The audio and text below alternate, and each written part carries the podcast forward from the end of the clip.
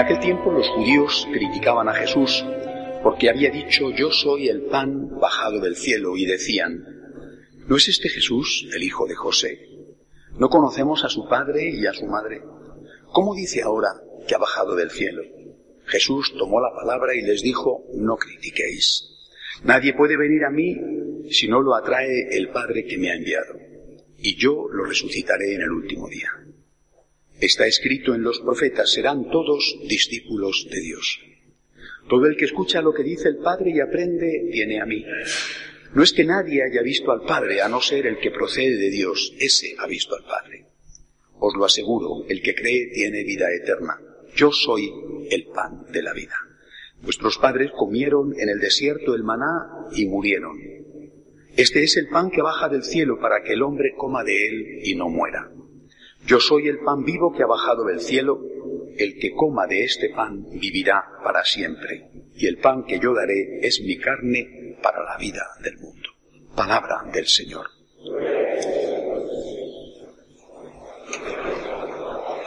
Este es un evangelio que merece al menos dos meditaciones. Como estamos en verano, y ya sabéis aquel refrán que dice que en tiempo de sandías no hay homilías, no voy a hacer la homilía larga. Así que en vez de hacer dos meditaciones, una sobre la crítica, lo dado que somos todos a darle a la lengua, ¿verdad? Y otra sobre la presencia de Cristo en la Eucaristía. Me voy a centrar en el segundo punto. Sobre todo por un motivo. Esta semana, el miércoles, el Santo Padre, en su catequesis de, de la audiencia de los miércoles, lo ha dedicado una vez más al tema de la familia, pero ha afrontado la cuestión de los divorciados vueltos a casar. Ha dicho, ha recordado algo que es una doctrina de siempre de la Iglesia, pero los medios de comunicación la han malinterpretado como si fuera una gran novedad. El Papa ha dicho que los divorciados vueltos a casar no están excomulgados. Así ha sido siempre.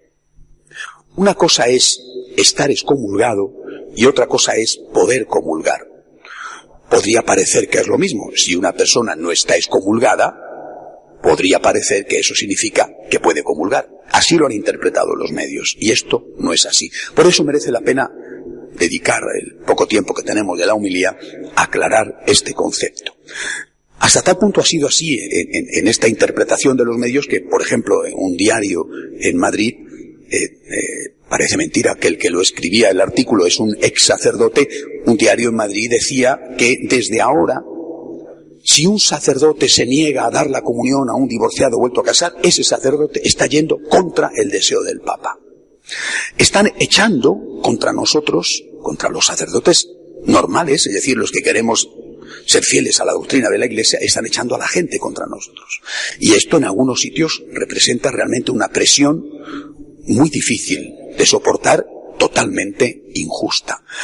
Y no solamente muchos laicos que reclaman al sacerdote que sea fiel al Papa, ya ves tú, como si el Papa fuera un hereje, ¿eh? eso es lo que piensan ellos, cosa que no es verdad, sino que además dentro del propio clero, incluso dentro del episcopado, hay una gran división. Y hay sacerdotes, repito, que reprochan a sus compañeros porque estos son fieles a la doctrina de la Iglesia, reprochan a sus compañeros que no cambien e incluso les acusan de no ser fieles al Papa. Merece la pena una explicación. Vamos a ver. Hay que distinguir entre excomunión y poder o no poder comulgar. La excomunión es una pena canónica. Implica que esa persona sí está fuera de la comunidad eclesial. La excomunión es algo que la Iglesia aplica en muy contadas ocasiones a muy pocas personas. Es una gravísima pena, la máxima que la Iglesia puede dar. Pero eso no significa que los que no están excomulgados sí puedan comulgar. Os pongo algunos ejemplos que lo vais a entender. Una persona no va a misa el domingo, pudiendo ir, pudiendo ir, por pura pereza no va a misa el domingo. Bueno, esa persona no está excomulgada. Sin embargo, no puede comulgar. No está excomulgada, no ha caído sobre ti que no vas a misa el domingo la excomunión, pero no puedes comulgar, porque para comulgar tienes que estar en gracia de Dios. Esa persona que no ha ido a misa el domingo, que no está excomulgada y que no puede comulgar, aunque no está excomulgada, si se confiesa, pues ya puede comulgar. Un católico que engaña a su esposa, una católica que engaña a su esposo, no está excomulgado. Sin embargo, no puede comulgar. Si se confiesa, entonces ya podrá comulgar. Un, por ejemplo, un médico que aborta, un médico que ejercita el aborto. Ese médico sí está excomulgado. Ese sí. Porque la excomunión cae sobre todos aquellos que intervienen en los abortos. Ese médico sí está excomulgado. ¿eh? Ese médico, por lo tanto, no puede comulgar. Porque está excomulgado. Para poder comulgar tiene que confesarse con un obispo o con un delegado del obispo, pasar la penitencia que le corresponda y entonces ya podrá comulgar. Una persona que roba en una iglesia, roba el sagrario, el, Santísimo y profana, en su robo, profana las sagradas formas. Esa persona sí está excomulgada, porque hay una excomunión sobre el que profana la Eucaristía. Esa persona sí está excomulgada. Para poder comulgar, tiene que arrepentirse y tendrá que recibir la, la absolución de manos del obispo, de quien el obispo encargue. Por lo tanto, hay que distinguir entre excomunión y poder o no poder comulgar. Si faltas a misa el domingo, no estás excomulgado pero no puedes comulgar. Para comulgar tienes que estar en gracia de Dios. ¿En qué situación se encuentran los divorciados vueltos a casar? No están excomulgados. Como no está excomulgado, el que falta misa el domingo, o el que roba, o el que comete un pecado mortal, sin más. No está excomulgado. El divorciado vuelto a casar, y es lo que el Papa ha recordado esta semana, es la doctrina de la Iglesia de siempre. No es ninguna novedad. El divorciado vuelto a casar no está excomulgado, es bienvenido en la iglesia. Y lo que el Papa ha dicho, citando además a San Juan Pablo II en la Familiaris Consorcio y a Benedicto XVI en su discurso de Milán de, de, hace tres años, la jornada de la familia, lo que el Papa ha dicho es que tienen que integrarse en la comunidad y que la comunidad tiene que acogerles. ¿Cómo pueden integrarse en la comunidad si la comunidad no les acoge? ¿Qué tienen que hacer en la comunidad? No pueden comulgar, pero pueden hacer muchísimas cosas. ¿Quién les impide rezar? ¿Quién les impide venir a misa? Bienvenidos a la iglesia. ¿Quién les impide estar en un grupo de oración, en un grupo de formación? ¿Quién les impide meditar sobre la palabra de Dios? ¿Quién les impide ayudar a los pobres y comulgar con Cristo presente en los pobres? Es decir, el hecho de que no se pueda comulgar no significa que esté excomulgado, no significa que esté fuera de la comunidad o que la comunidad le rechace. Nosotros los franciscanos de María, desde el principio, y ya llevamos muchos años, hemos creado grupos específicos para divorciados vueltos a casar, porque son muy bienvenidos, pero no pueden comulgar. Recientemente, además, en México, hemos conocido una asociación de divorciados vueltos a casar que han entrado a formar parte de nuestra familia espiritual y que se dedican hacer retiros con personas que están en esta situación y acompañarles poco a poco en un itinerario penitencial hasta que llega el momento, cuando a cada uno le llega el momento en que están preparados para vivir en continencia, en castidad.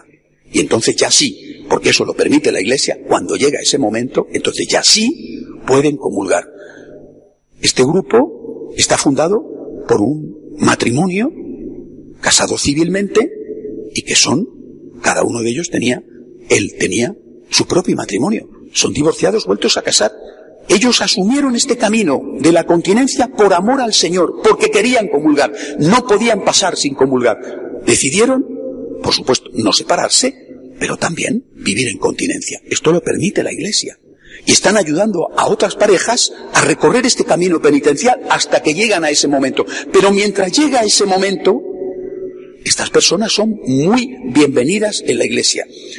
Esto es lo que ha dicho el Papa Francisco, pero esto es exactamente lo que dijo el Papa Juan Pablo y lo que dijo el Papa Benedicto. No es ninguna novedad. Los medios han interpretado mal, deliberadamente mal, en muchos casos, las palabras del Papa Francisco, diciendo, repito, el divorciado vuelto a casar puede comulgar. Eso no es verdad, eso no lo ha dicho el Papa, eso lo prohíbe la Iglesia, y diciendo además que los que quieran comulgar pueden atacar al cura que le niegue la comunión porque ese cura se ha convertido en un rebelde contra el Papa. Nada más lejano de la realidad. Si el Papa Francisco hubiera querido, cuando ha enumerado en su discurso del miércoles las cosas que el divorciado vuelto a casar puede hacer, ha enumerado la frase de Benedicto XVI. Pueden rezar, pueden leer la palabra, pueden participar en la Santa Misa, dice el Papa Francisco, citando al Papa Benedicto, pueden ayudar a los pobres, pueden trabajar por la justicia y la paz. En ningún momento el Papa Francisco ha dicho, pueden comulgar, no lo ha dicho. Es decir, tiene que quedaros claro que el Papa Francisco no ha introducido un cambio en la doctrina de la Iglesia. Ha mantenido exactamente, incluso citando literalmente, la doctrina de San Juan Pablo II y la doctrina del Papa Benedicto. Todo lo demás son manipulaciones interesadas, malvadas, de algunos medios de comunicación, que lo que están es intentando presentar una imagen falsa del Papa Francisco. Una imagen que le hará mucho daño al propio Papa Francisco, porque cuando dentro de mes y medio termine el sínodo, y no se apruebe esto. Y cuando dentro de un año el Papa Francisco publique la exhortación apostólica a propósito de la familia y no se apruebe esto, ¿qué ocurrirá? Que todos estos que hoy aplauden al Papa y dicen que es un Papa progresista, que va a dar a todos sexo, droga y rock and roll, ¿eh? que es permisivo, que es maravilloso, que es... Todos estos dirán, nos ha defraudado, nos ha engañado, y no es verdad. Jamás el Papa Francisco ha roto la tradición de la Iglesia. Jamás el Papa Francisco ha ido contra las enseñanzas de dos mil años basadas en el Evangelio y en San Pablo. Nunca. Están manipulando los medios de comunicación las palabras del Papa Francisco y nosotros tenemos el deber, y es mi deber hoy, aclararlo a vosotros. Dicho esto, voy a decir algo más. Es una palabra del Papa Benedicto que dijo a propósito de este tema. Dijo el Papa Benedicto, es triste ver la situación en que ha quedado la recepción de la Eucaristía. La mayoría, dijo el Papa, comulga los domingos sin confesarse, teniendo graves pecados en su conciencia. ¿Cuánta gente comulga en general? Prácticamente todos. ¿Cuánta gente se confiesa? Muy pocos. Diréis, con razón, es que no hay curas para confesar. Con razón en algunos casos. Tenemos sacerdotes confesando siempre una hora antes de las misas, siempre los domingos antes de la misa y termina, acabáis de ver cómo ha salido del confesonario, cuando empieza ya la homilía. Es decir, aquí siempre vais a encontrar un sacerdote para confesar sin necesidad de buscarlo. Siempre, una hora antes de las misas, hay un sacerdote en el confesonario. Por tanto, no es una, no es una excusa. ¿Cómo es posible ir a comulgar sin haberse confesado al menos una vez al año, que es obligatorio? Y desde luego cuando tienes un pecado mortal. Esto es una práctica ya frecuentísima en la iglesia. Así que al final, los únicos que se les dice tú no puedes comulgar son los divorciados vueltos a casar, porque el resto, con pecados graves, van y comulgan. Y comulgan además como un rito social. Hay funeral y comulga todo el mundo. Pero si, si, es gente que no solamente no es practicante, sino que a veces no son ni católicos. Me contaban hace dos semanas de un caso. No puedo dar datos porque es tan escandaloso que prefiero no citarlo. Pero era una catedral. ¿eh? Un señor divorciado varias veces. Y este señor, conocidísimo, porque era una catedral en un país de misión, este señor, conocidísimo por la pequeña comunidad católica de allí, este señor se ha hecho musulmán para casarse con una musulmana, porque los musulmanes no permiten que las musulmanas se casen con cristianos. No solamente está divorciado muchas veces, sino que además se ha hecho musulmán.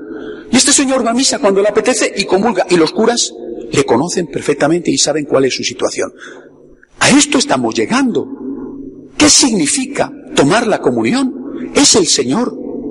No es un gesto, no es un rito, no es como el rito de la paz. Oye, el rito de la paz, si aquí hubiera, imaginaos, ha venido alguien, porque hoy tenemos la memoria de tres difuntos, y ha venido un familiar que es ateo, ha venido un familiar que es musulmán, budista, etcétera, y está acompañando a los amigos, pues cuando llega el rito de la paz le das la mano al Señor que está al lado, por supuesto que sí. Tú no vas a negarle la mano a uno porque no tenga tu fe. Eso es un rito, un símbolo, símbolo de amistad, de comunión. Oiga, la comunión es otra cosa, ¿eh?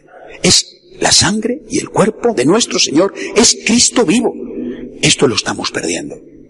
En pequeñas cosas que luego no son tan pequeñas y que son significativas. Está el Señor, en el sagrario está Cristo.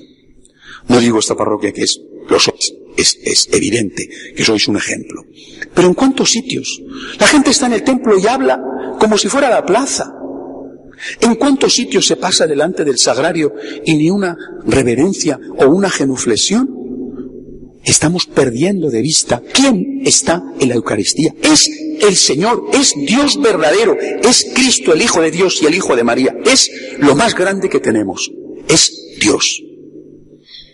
Y parece que es, a veces da la impresión de que menos que un pedazo de pan. ¿eh? Porque hasta con un pedazo de pan se tendría más respeto. Por eso, reafirmamos la doctrina de siempre de la Iglesia que no ha cambiado y no cambiará y que les quede claro a los que piensan, eh, repito, que el Papa Francisco es un progresista que va a traer para todos eh, barra libre. Ni ha cambiado ni cambiará. Para comulgar hay que estar en gracia de Dios. Punto. Tú no estás en gracia de Dios porque has faltado a misa. Tú no estás en gracia de Dios porque has robado. Tú no estás en gracia de Dios porque has dicho una calumnia. Para comulgar hay que estar en gracia de Dios. Ahora bien, los que no están en gracia de Dios son bienvenidos. No es que decimos, en la iglesia solo se admite a los santos. Mire usted, en la iglesia se admite a todo el que quiere venir a la iglesia. Pero no para que haga en la iglesia lo que quiera, ¿eh? sino para que juntos caminemos hacia la santidad. Bienvenidos todos, dice el Papa Francisco, en la iglesia no se echa a nadie. La iglesia es el hospital de campaña donde llegan los heridos. Efectivamente, bienvenidos todos. Por grande que sea tu pecado, bienvenido. Bienvenido para empezar un camino de conversión. No para que el cura, en el nombre de Cristo, bendiga tu pecado y te diga, sigue, que no pasa nada. El Señor no condenó a la mujer adúltera, no le tiró una piedra, evitó que la mataran, pero no le dijo a la guapa, márchate, aquí no ha pasado nada, y eso sí, permíteme un consejo, la próxima vez sé más lista y que no te pillen. No le dijo eso, le dijo, no te han condenado, yo no te condeno, vete y no peques más. Esta es la palabra que escuchamos de Cristo. Bienvenido, bienvenido tú, estés como estés, tengas la carga que tengas en tu espalda, seas lo miserable que seas, aquí todos somos pecadores. Aquí nadie puede decir yo soy perfecto y tú eres malvado. Aquí todos somos pecadores, pero todos decimos Señor, perdóname y ayúdame. Necesito tu fuerza y tu gracia para cada día intentar ser mejor. Que así sea.